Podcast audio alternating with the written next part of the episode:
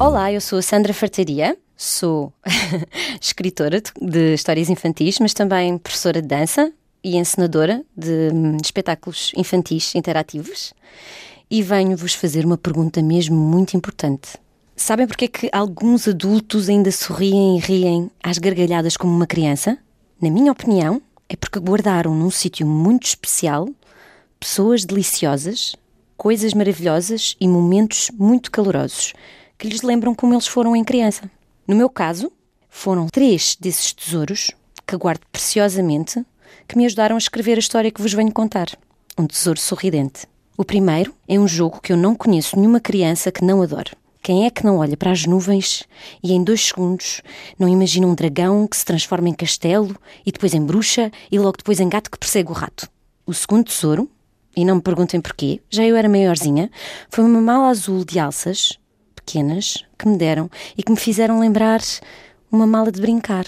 Logo aí comecei a imaginar uma história em que ela guardasse algo de especial, mas na altura ainda não sabia o quê. O último tesouro já foi quando eu era grandinha, mesmo adulta. Foi um momento muito, muito especial. O momento em que me tornei mãe. De repente, todos os meus tesouros e recordações quiseram sair aos pinotes do meu lugar especial para se juntarem aos meus filhotes. E foi assim que nasceu um tesouro sorridente. Por detrás deste escorrega vermelho, cheio de caracóis e borboletas que me dizem olá, encontrei esta mala. Ora, vejam bem de perto, não é uma mala qualquer. Vejam bem. É que por cima do seu fundo, cor de céu alegre, esta malinha é pintada à mão. Muitas serpentinas, desenhos de nuvens que formam palácios de princesas e dragões gigantes, chupas-chupas de formas canifobéticas e muitas, muitas pipocas por todo o lado pintadas. As suas pequenas alças, das cores do arco-íris, apenas servem nas mãos de uma pessoa pequenina, como eu. Um cadeado protege o fecho desta malinha. O que será que contei de tão precioso? Tão precioso que precise de estar tão bem guardado. Curiosa como um gato, procuro por todo o lado a chave.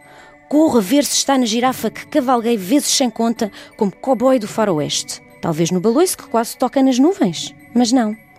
E que tal no fosse daquele castelo de areia? Ou terá já sido comida por um dos crocodilos do mundo faz de conta? Começo a ficar sem paciência. Onde estará a chave? Que leva malinha está? Estará vazia? Sacudo e ouço muitos sons malucos. Assobios, sininhos, gritos alegres, toques de trompeta, plim plim plim, tu tu tu, ah, taratatá. Quase que aposto que ouço sorrisos. Estarei a sonhar, mas o que será? Ao apalpá-la, sinto muitas formas irrequietas. Imagino mil formigas aos pinotes a sair lá de dentro. Seja o que for, é redondo e saltitante. Seja o que for, gosta de brincar à apanhada e de ataques de cócegas. E se for um doce? Uma super guloseima? Daquelas que saltitam na nossa língua e que picam? Já sei! Será uma fábrica secreta de pipocas doces e estaladiças? Cheira a baunilha. Ou será a pipoca? Ou será a pipoca de baunilha? Chocolate? Chupa-chupa de morango? Já não sei. Não cheira a nada. Ou melhor, cheira a tudo. Cheira a todos os cheiros saborosos do mundo. Chega! Decido pousá-la onde a encontrei. Mas mal a pouso no chão, começa a saltitar. Roda, dança, até que a voar vem outra vez à minha mão parar. Mas o que é que saltita, roda, dança e voa? Será que é a casa de uma fada? Será que as fadas saltam assim? Será o esconderijo de um unicórnio? Os unicórnios voam, saltam e rodam, mas será que dançam? Hum, acho que não. E uma bailarina? Será que caberia aqui? Farta de estar para aqui a adivinhar, olha à minha volta. Procuro alguém que a esteja a procurar, mas não vejo ninguém. Nem ao pé dos baloiços, nem próximo dos castelos de areia, nem por debaixo do escorrega.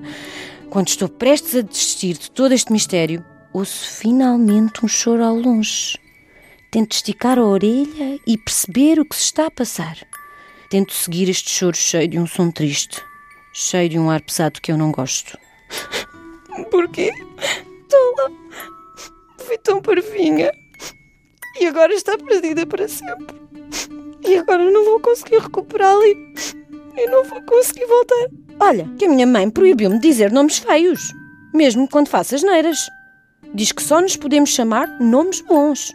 Decido sentar-me ali por trás da casinha dos patos, ao lado desta menina que esconde a cara nos joelhos e no seu lindo vestido cheio de cores e de flores. Chamo-me Elisa. E tu? E porquê é que estás tão triste assim? Porque perdi uma coisa que guardava um tesouro muito precioso para mim. Chamo-me Inês. Acho que te entendo. Tenho uma caixa muito bonita que o meu pai e a minha mãe pintaram quando eu nasci. Agora já está cheia de autocolantes brilhantes que eu e o meu irmão colamos. Lá dentro tenho um desenho que fiz com meu pai e uma pedrinha muito bonita que encontrei na praia com a minha mãe. Ficava mesmo muito triste se a perdesse. É onde eu guardo todos os meus tesouros. É isso! No meu caso, o meu tesouro não se pode tocar, mas é fofo como uma nuvem. Tem todos os bons cheiros e sabores do mundo. Também se pode ouvir e ver, mas o melhor de tudo é quando se pode sentir. De repente a Inês, que ainda há pouco estava triste, agora saltita por todo o lado, com os seus longos e engraçados caracóis cor de sol. Pula, ri, aponta para a malinha e depois sorri. Oh, essa é a minha mala azul! Que bom encontraste-a! Dás-me de volta? Ela é muito importante para mim. Claro que sim. Também já estava cansada de apalpar, cheirar, ouvir, mas afinal o que é que tu guardas aí? Olha, até que é muito fácil de adivinhar. A Inês tira uma pequena chave prateada do bolso do seu vestido ao abrir o fecho do cadeado da mala, uma nuvem sonora e muito colorida sai dela. Muitas, mas mesmo muitas risadas e tantos, mas mesmo tantos sorrisos coloridos parecem voar e saltitar por todo o lado à volta da minha nova amiga. Então é isso que voa e saltita assim. Claro, aquele é o meu sorriso de satisfeita. Faço sempre que a minha mãe me deixa comer a minha sobremesa favorita. Hum, gelado de chocolate. Aquele é o ataque de riso que tenho. Sempre que o meu pai me faz um valente ataque de cócegas. Ele é o rei das cócegas. Ninguém as faz melhor do que ele. Ao olhar para aquele riso, percebo que é um dos meus preferidos. Não para de dar saltos enormes à volta da Inês. Grita como o vento e tem todas as cores do arco-íris. Este sorriso aparece quando me dizem que sou bonita como uma fada bailarina. Solto esta gargalhada quando estou a fazer patetices com os meus amigos. Adoro estes risinhos traquinas. Aparecem sempre que a minha mãe me chama de pipoca do seu coração. Então era daí que vinha aquele cheirinho bom a pipoca. Esse aí, da cor do céu, a esvoaçar ao teu lado como uma fada, é suave, muito levezinho e aparece sempre que faço um novo amigo, como tu. E esse aí que está sempre ao teu lado? Pergunto eu ao apontar para um enorme sorriso brilhante como as estrelas do céu. Este é o meu preferido. É um sorriso que gosto muito de ver porque é grande e é quentinho. Faz-me sentir segura. Hum, tem um cheiro a flores e um grande, grande brilho, como uma estrela a crescer.